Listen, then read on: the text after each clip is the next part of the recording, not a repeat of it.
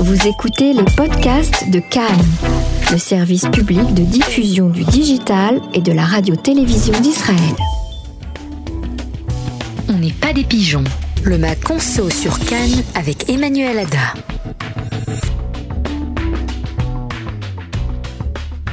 Bonsoir à tous.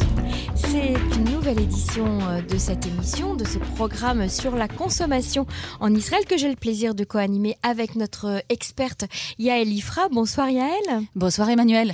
Alors ce numéro 2 hein, de, ce, de ce programme de d'émission On n'est pas des pigeons eh bien, sera consacré aujourd'hui aux fruits, aux légumes, au prix euh, des fruits et des légumes, la hausse des prix. Et la question qu'on se pose tout de suite, c'est les fruits et les légumes en Israël seraient-ils devenus des produits euh, de luxe. Avant les fêtes, c'est encore plus euh, flagrant et, choquant. Euh, et on se pose beaucoup de questions comme euh, à savoir à qui la faute Est-ce qu'on ne peut pas anticiper? Est-ce qu'on ne pourrait pas justement faire baisser les prix avant les fêtes? Ça s'appelle la planification, je crois, en économie. Alors on a beaucoup de questions, Yael, mais tout d'abord, comme chaque émission, on démarre avec nos brèves. Petites brèves aujourd'hui. On entend des bruits de papier parce que j'ai tout bien préparé. Alors, la première brève, bah, c'est la suite d'une brève qu'on avait déjà euh, donnée euh, dans la dernière émission. On parlait de l'arrivée d'Amazon sur le marché israélien. Donc, le 19 septembre, le site d'Amazon a ouvert en Israël et la presse est unanime, ainsi que les blogueurs spécialisés en consommation. C'est la grosse, grosse, grosse déception. Pourquoi? Bah, parce qu'en en fait, Amazon s'est pas beaucoup fatigué. Bon, la première chose, c'est que le site est en anglais et pas en hébreu, donc c'était bien la peine d'attendre 15 ans. La deuxième chose, c'est qu'il y a très peu de produits qui sont proposés à la vente. Donc euh, c'est pas euh, l'abondance à laquelle on est habitué euh, dans les autres pays. Et puis la troisième chose, c'est que les prix sont ou identiques ou plus chers que dans les magasins ou sur les sites internet des, euh, des, magasins Amazon. Alors en fait, on a compris que les Israéliens, enfin les magasins, n'ont toujours rien compris et que leur priorité numéro un, c'est de ne pas se tirer une balle dans le pied en flinguant leur vente, leur vente en magasin. Donc en fait, ils se sont dit, on va faire plus cher. Aucun ne garantit, enfin très peu garantissent vraiment la livraison en cinq jours. Donc on ne voit finalement pour l'instant aucune raison d'aller sur le site et je pense que les consommateurs euh, vont voter avec les pieds et que le site sera obligé de s'améliorer assez rapidement. Bon, bah c'est important de le savoir. Alors pour le moment, on va on va patienter, hein. on ne va pas se précipiter en tout cas pour acheter des produits sur Amazon. Moi, je suis très contente parce que, comme vous le savez, les petits commerçants, pour moi, c'est très important. On en a parlé. Euh, la deuxième nouvelle, c'est une nouvelle très attristante et à la fois qui était plutôt attendue. C'est euh, la crise euh, ouverte maintenant dans le secteur de la téléphonie mobile. Crise qui arrive en Israël des années après les autres pays, y compris la France. Donc aussi bien Cellcom que Pelephone ont annoncé euh, cette semaine des plans euh, massifs de licenciement, entre 500 et 1000 salariés chez Cellcom, un petit peu moins euh, chez Pelephone. Alors pourquoi tout d'un coup Bon, pour l'histoire de Cellcom, c'est simplement parce que Cellcom est une société qui est cotée en bourse aux États-Unis. Un rapport financier a été publié la semaine dernière qui montrait qu'il y avait des pertes. Donc pour ne pas affoler les fameux investisseurs qui sont un peu déconnectés de l'économie réelle, Cellcom a décidé de devancer l'annonce et d'annoncer tout de suite un plan de restructuration et d'assainissement. Alors le problème, c'est quoi? Bah, Le problème, c'est qu'en Israël, on a effectivement euh, ouvert le secteur à la libéralisation. C'est la réforme qui a rendu Moshe Carlon célèbre et qui lui a permis d'accéder au ministère des Finances. Mais que les sociétés de téléphonie, elles, un petit peu comme Orange en France, hein, c'est un peu le même cas, n'ont toujours, une fois de plus, rien compris. Elles ont attendu très longtemps. Elles ont effectivement licencié du personnel. C'est pas qu'on veuille licencier du personnel, mais ici, problème de productivité très basse. Donc en fait, euh, il y a trop de salariés par rapport au chiffre d'affaires. Il n'y a eu aucun investissement dans les infrastructures, ce qui fait qu'aujourd'hui, 2019, Israël, Startup Nation, on a l'Internet à 100 mégas quand on a de la chance à la maison. Le réseau de fibres est très très loin d'être déployé. Mhm. L'État ne veut pas mettre la main à la poche et personne non plus. Donc aucune solution en vue. Et peut-être que si un concurrent sort du secteur et que l'État se, se mêle un petit peu du problème, on arrivera à régler cette situation dans les 10 ans à venir. Et qu'est-ce qui se passe pour les abonnés justement de, de ces Revrotes, de ces sociétés-là? Bah Pour les abonnés, il ne va rien Ça se passer. non c'est les, prix n'augmenteront pas euh, les prix risquent peut-être d'augmenter, mais là, la concurrence va faire son boulot parce qu'il y a tous les petits opérateurs qui sont ça. beaucoup moins chers et qui, eux, quasiment, quasiment n'ont pas de salariés. Donc il faut, il, faut, il faut rester très vigilant en fait sur les, pour comparer les prix. C'est toujours le même problème. On, fait. on- on vous engage, chers auditeurs, à apprendre à comparer les prix. Il, y a- il existe aujourd'hui sur euh, des, des applications de, de comparaison de prix. De nombreux comparateurs de prix, tout Voilà. à fait. Donc euh, on, va, on, on en fera peut-être une émission. Qu'est-ce que vous en pensez Ouais, c'est une très hein bonne idée. Oui. Super. Une autre brève peut-être? Une petite brève vraiment très très courte, c'est le classement euh, à l'approche des fêtes où tout le monde fait ses courses. Enfin, on dirait toujours que les gens font dix fois plus de courses euh, à l'approche des fêtes, ça me fait toujours beaucoup rire, mais enfin bon. Donc euh, le magazine et Yediot euh, et le marqueur ont publié un classement des supermarchés. Celui de Yediot était pour moi un petit peu moins valide. Ils ont pris en compte pardon, toutes sortes de facteurs du type l'éclairage dans le supermarché, est-ce que c'était bien rangé, tout ça. Moi je m'intéresse surtout au prix. Donc celui du marqueur, c'est un panier type. Donc il constate que les prix ont augmenté par rapport à l'année dernière de plus de 5%. C'est- 5% d'augmentation Ouais. L'inflation étant à 1,1 cette année, ça fait vraiment beaucoup. Ça fait beaucoup, ouais. Et euh, toujours champion des prix, euh, Rami Levy, bien entendu, qui parvient quand même à maintenir les prix assez bas. En deuxième, Yarnanov, une euh, chaîne qui est surtout implantée euh, dans le sud et qui est en train de remonter euh, tout doucement. Mhm. Et en troisième, Victory. Euh, qui pareil n'est pas présente dans tout le pays. Donc la seule chaîne vraiment nationale, c'est Rami Levy. Et le mauvais élève, le pire de tous, c'est Choufersal Deal. Euh, Choufersal pardon, qui est en dessous de Choufersal Deal. Très bien, et ben c'était très important euh, de le, de le dire, de le faire savoir. Aujourd'hui, notre sujet, les fruits et les légumes, euh, euh, sont-ils devenus des, des produits de luxe? J'ai envie de vous dire, Yael, qu'on ne comprend pas très bien euh, la chaîne, en fait, entre le petit producteur ou l'agriculteur et puis le fruit lorsqu'il se trouve sur l'étal du marché ou du supermarché. Alors bon, d'abord, supermarché, marché, il y a une grosse différence de prix. Beaucoup Euh, moins qu'avant. Beaucoup moins qu'avant, ça commence à se rapprocher. Différence de qualité? Oui, il peut y avoir de la différence de qualité. Dans les supermarchés, c'est quand même généralement une, une qualité très moyenne. C'est ça. Au marché, on peut trouver des beaux fruits, pas toujours non plus. D'accord. Alors, racontez-nous, expliquez-nous un petit peu euh, cette, cette chaîne hein, donc de production euh, sur les fruits et les légumes. Et qu'est-ce qui fait qu'en bout de la chaîne, eh bien, euh, les prix montent et puis montent à certaines périodes. hein. Ils montent beaucoup l'été et ils montent beaucoup avant les fêtes. Tout à fait. Alors, on a, euh, je vais déjà commencer par donner euh, quelques petits chiffres. Donc, depuis euh, 2000, les fruits ont augmenté de 40% et les légumes de 25%. Depuis 18 ans, Oui. 40%. Oui, en réel, hein, je ne parle pas avec l'inflation, ça ouais. veut dire oui, en réel, alors que tous les produits alimentaires, de manière générale, ont augmenté de 12%. Donc on se rend compte que l'augmentation des fruits et des légumes, production locale, une fois de plus, euh, je ne parle que de ça, euh, sont, est très importante. Les fruits et les légumes représentaient l'année dernière la quatrième dépense des ménages en importance, après le logement, les transports et les moyens de communication. C'est un truc euh, vraiment fou. Euh, c'est un petit peu compliqué Israël. On ne peut pas du tout, du tout, euh, quand on parle du marché israélien des fruits et des légumes, euh, le comprendre comme on comprend la France ou l'Europe, qui sont des marchés ouverts avec une agriculture historique. En Israël, il faut, pour comprendre comment ça fonctionne, si vous permettez Emmanuel, je vais faire, mais vraiment rapidement, un tout petit, un tout petit tour d'horizon historique pour qu'on Mhm. comprenne comment est constituée oui. l'agriculture israélienne et pourquoi ça, ça fonctionne comme ça.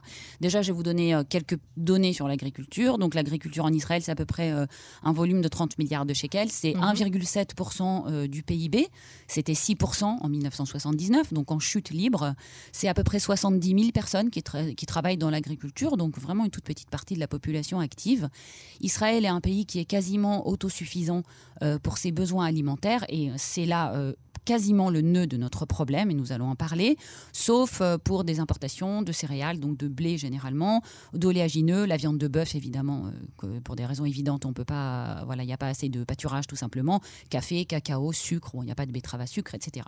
Mais pour le reste, Israël est un pays qui subvient lui-même à ses propres besoins. Alors pour comprendre un petit peu comment euh, l'agriculture israélienne s'est constituée, bah, il faut revenir aux images euh, qu'on connaît tous de, la fin du 19e siècle déjà, des pionniers en train euh, d'assainir des marais, de, de tracer, des, de, tracer des lignes pour des champs, de travailler la terre. Donc la mystique du retour à la terre et à la base du sionisme. Et c'était une priorité euh, de l'idéologie sioniste depuis le début. Mhm. Donc ça, il faut déjà comprendre que l'agriculture a été placée très tôt pour le jeune État d'Israël au centre des priorités. Alors on ajoute bien évidemment une population qui a été multipliée euh, par trois euh, entre les années 50 et les années 70. On ajoute les menaces de guerre qui font que tout pays euh, veut pouvoir être autosuffisant. Et on ajoute le fait que les pionniers et tout le mouvement chaloutique de retour à la terre avaient la main mise sur, sur tout l'appareil politique. Hein, Donc Mhm. puisque le Mapai, c'est les Voilà, kibbutz, voilà.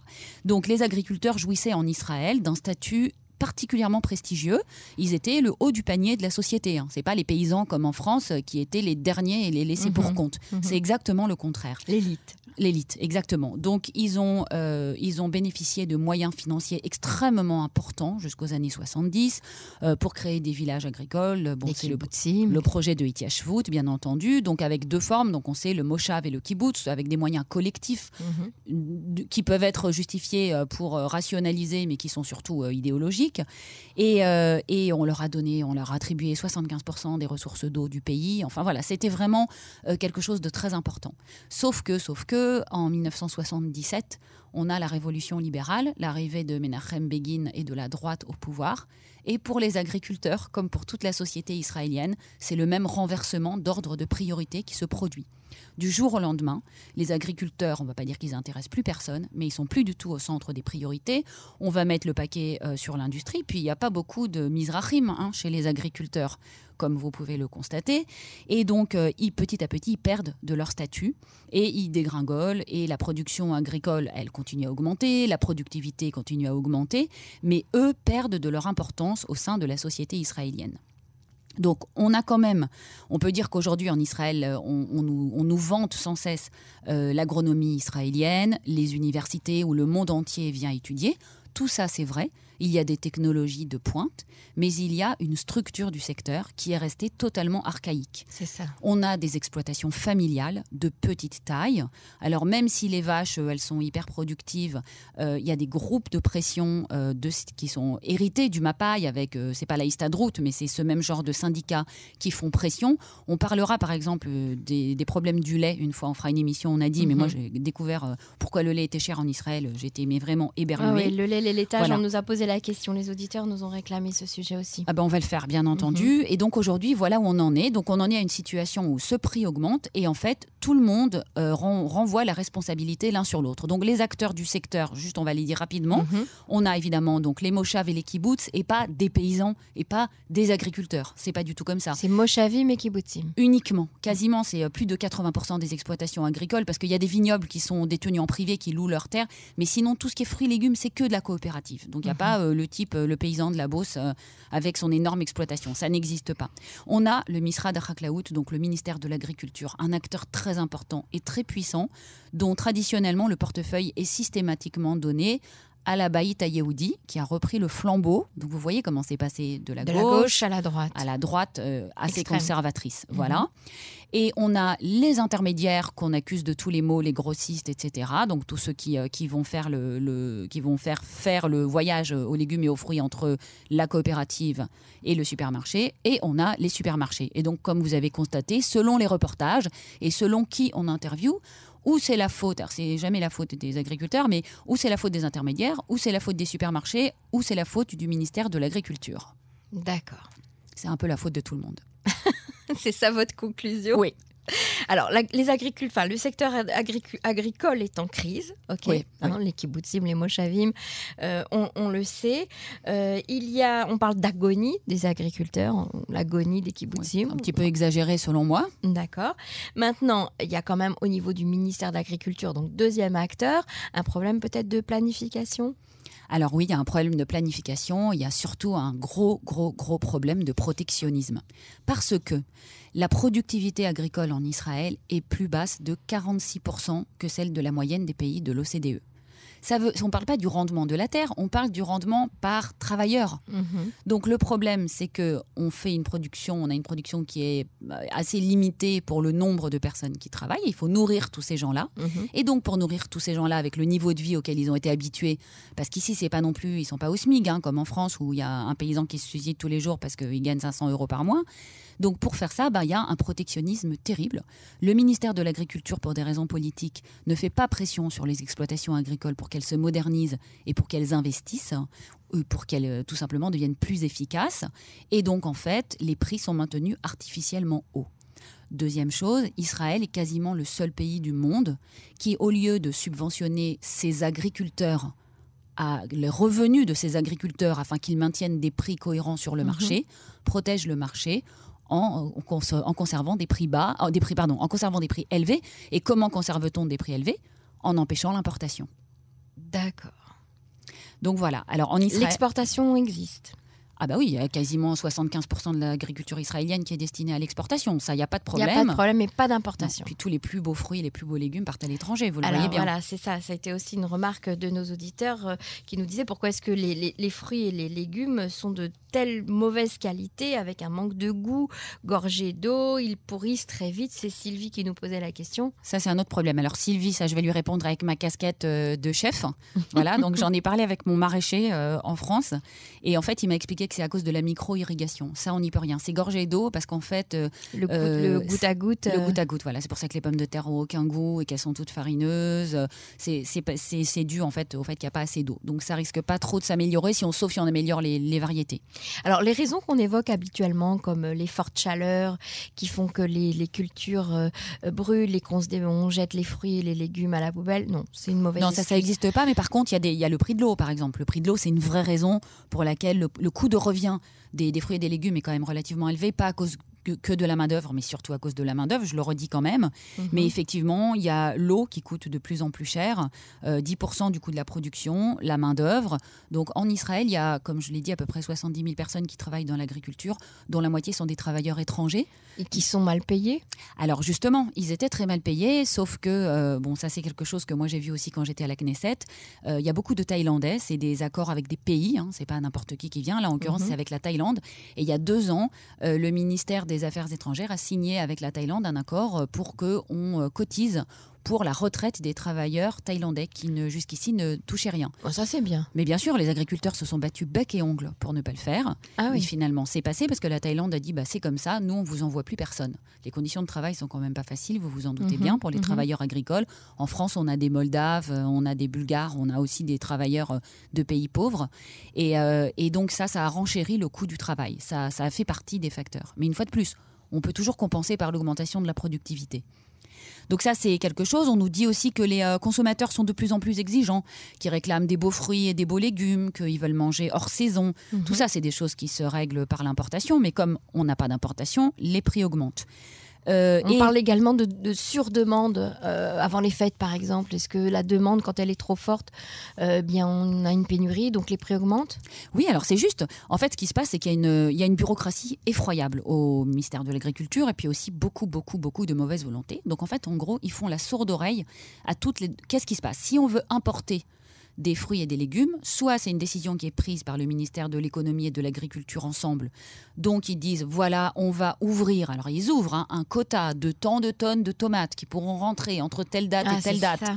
en enlevant les droits de douane. Parce que, en fait, quand vous importez, normalement, il y a des choses qui sont interdites à l'importation, pas tout, mais disons, les tomates ne sont pas interdites à l'importation en Israël. Mais si vous voulez importer des tomates, on va vous rajouter 3 shekels sur le De kilo de tomates. Voilà, donc c'est ça vaut juste, ça vaut pas le coup, c'est fait exprès pour que vous importiez pas.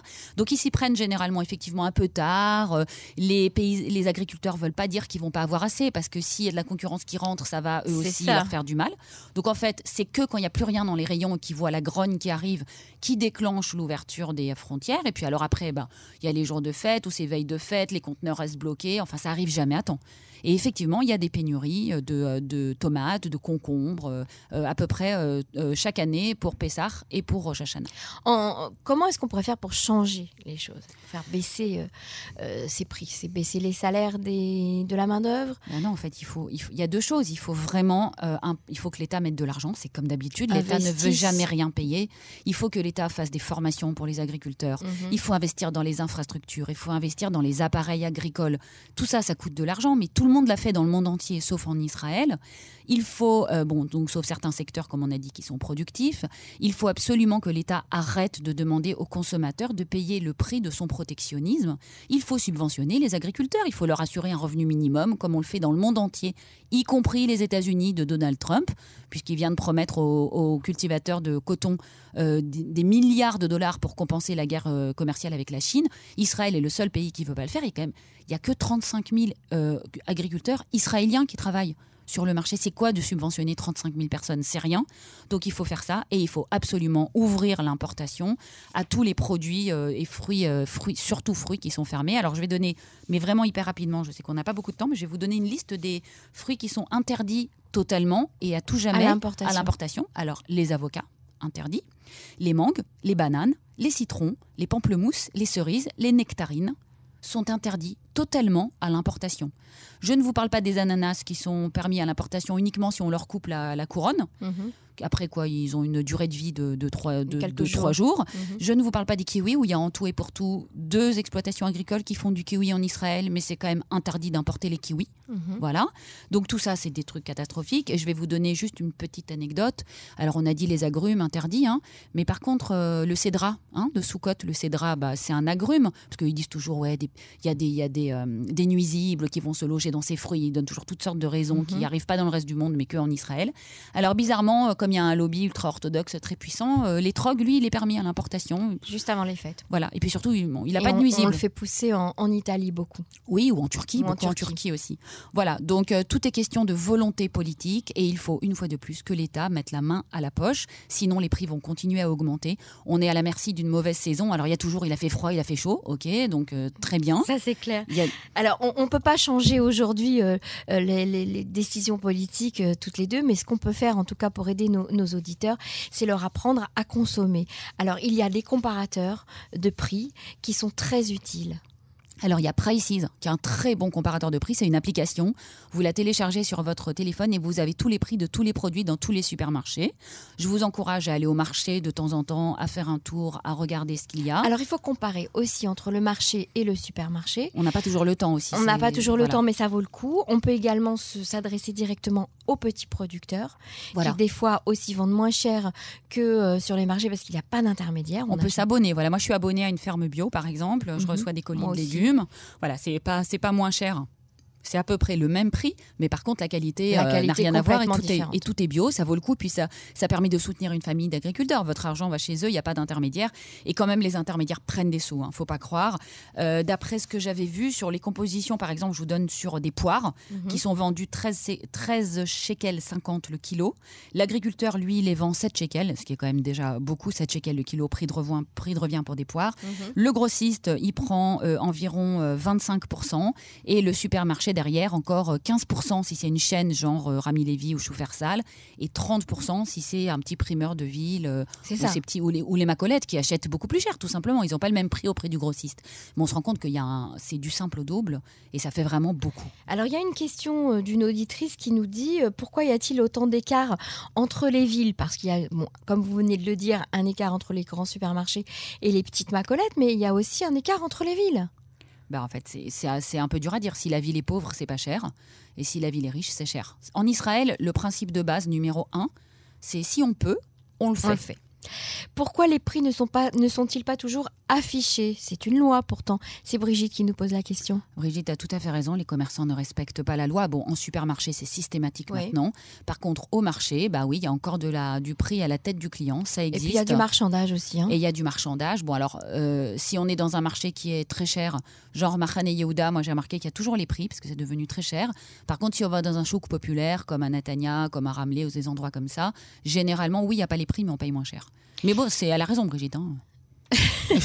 je, suis très égaliste. Alors, si vous habitez une ville riche, allez faire vos courses dans une ville pauvre. Hein. C'est triste à dire. C'est un peu ça. Bon, on se rappelle aussi euh, toutes les deux très bien euh, lorsque nous partions à Sderot pour refaire nos courses pour aider euh, les commerçants de Sderot dans les périodes de, bien sûr, guerre. Bien sûr. c'est malheureusement une réalité israélienne. Alors, une, une, autre question qui a moins de rapport avec les prix, mais qui est tout aussi importante, qui est la question qui concerne l'utilisation des pesticides en Israël et des, de l'OGM, des OGM. Est-ce que c'est réglementé? Alors pas du tout. C'est une grande catastrophe. Alors c'était une loi qu'on avait commencé à mettre en place. On devait mettre en place des décrets euh, du ministère de l'Agriculture euh, à la commission des affaires sociales, du travail et de la santé pour des raisons de, travail et de santé, donc les deux. En fait, en Israël, il n'y a aucune législation. Vous pouvez acheter euh, vous-même dans n'importe quel magasin de jardinage euh, un, pesticide. industriel et en arroser votre jardin. Mhm. Il y a des gens qui arrosent leur jardin, ça va dans les, dans les écoles à côté, ça va dans les eaux d'évacuation, etc. Et donc, on avait commencé à mettre en place cette loi et je me souviens qu'à l'époque, on s'était heurté. Alors, on était avec le ministère de l'Environnement, le ministère du Travail, le ministère de l'Agriculture et le ministère de la Santé. Donc c'était mhm. quatre ministères. Et je me souviens très bien que le ministère de l'Agriculture freinait des quatre fers ne nous donnait pas de date pour les réunions, ne voulait pas nous voir, à tel point que Elie et Lalouf s'est énervé et il a dit bon, on va les convoquer, euh, ça commence à bien faire. Ils sont venus, on a à peine effleuré le sujet et les élections ont été déclarées. Euh, donc j'espère vraiment de tout cœur que ça soit un sujet qui revienne sur la table assez vite. C'est un gros problème, c'est un problème euh, dont Israël ne se préoccupe pas assez et c'est un problème de santé publique aussi. Comme pour tous les problèmes environnementaux, Israël est à la traîne du monde entier avec un tout petit pays, des ressources naturelles très limitées, c'est catastrophique mais vraiment catastrophique. Il faut se réveiller. Alors, pour résumer euh, cette émission, euh, première chose, apprendre à acheter, euh, apprendre à comparer. Il y a des comparateurs de prix qui existent aujourd'hui en application. également, peut-être se, se, fournir directement chez les petits producteurs si vous pouvez le faire. On peut commander sur Internet directement. Et puis, c'est aussi une très belle balade à faire, aller dans un mochave acheter ses fruits, ses légumes. Et puis, dernière chose, dernier conseil qu'on peut donner à nos amis qui sont nouveaux immigrants, et eh bien, c'est de participer à des ateliers euh, qui apprennent à acheter, euh, qui apprennent à se diriger dans un supermarché, qui sont des ateliers qui sont organisés par les mairies euh, de, en général, Tel Aviv, Jérusalem, etc. Oui, exactement. Et par contre, il y a une dernière chose, c'est qu'on dit toujours en France, il faut apprendre à manger en saison. Il faut. Eh ben, quand vous êtes arrivé en Israël, voilà. vous êtes passé à la saison 100% obligatoire et contrainte. Alors, manger local et manger en respectant les saisons aussi. Merci à Elifra. Merci Emmanuel. On n'est pas des pigeons. Le Mac Conso sur Cannes avec Emmanuel Ada.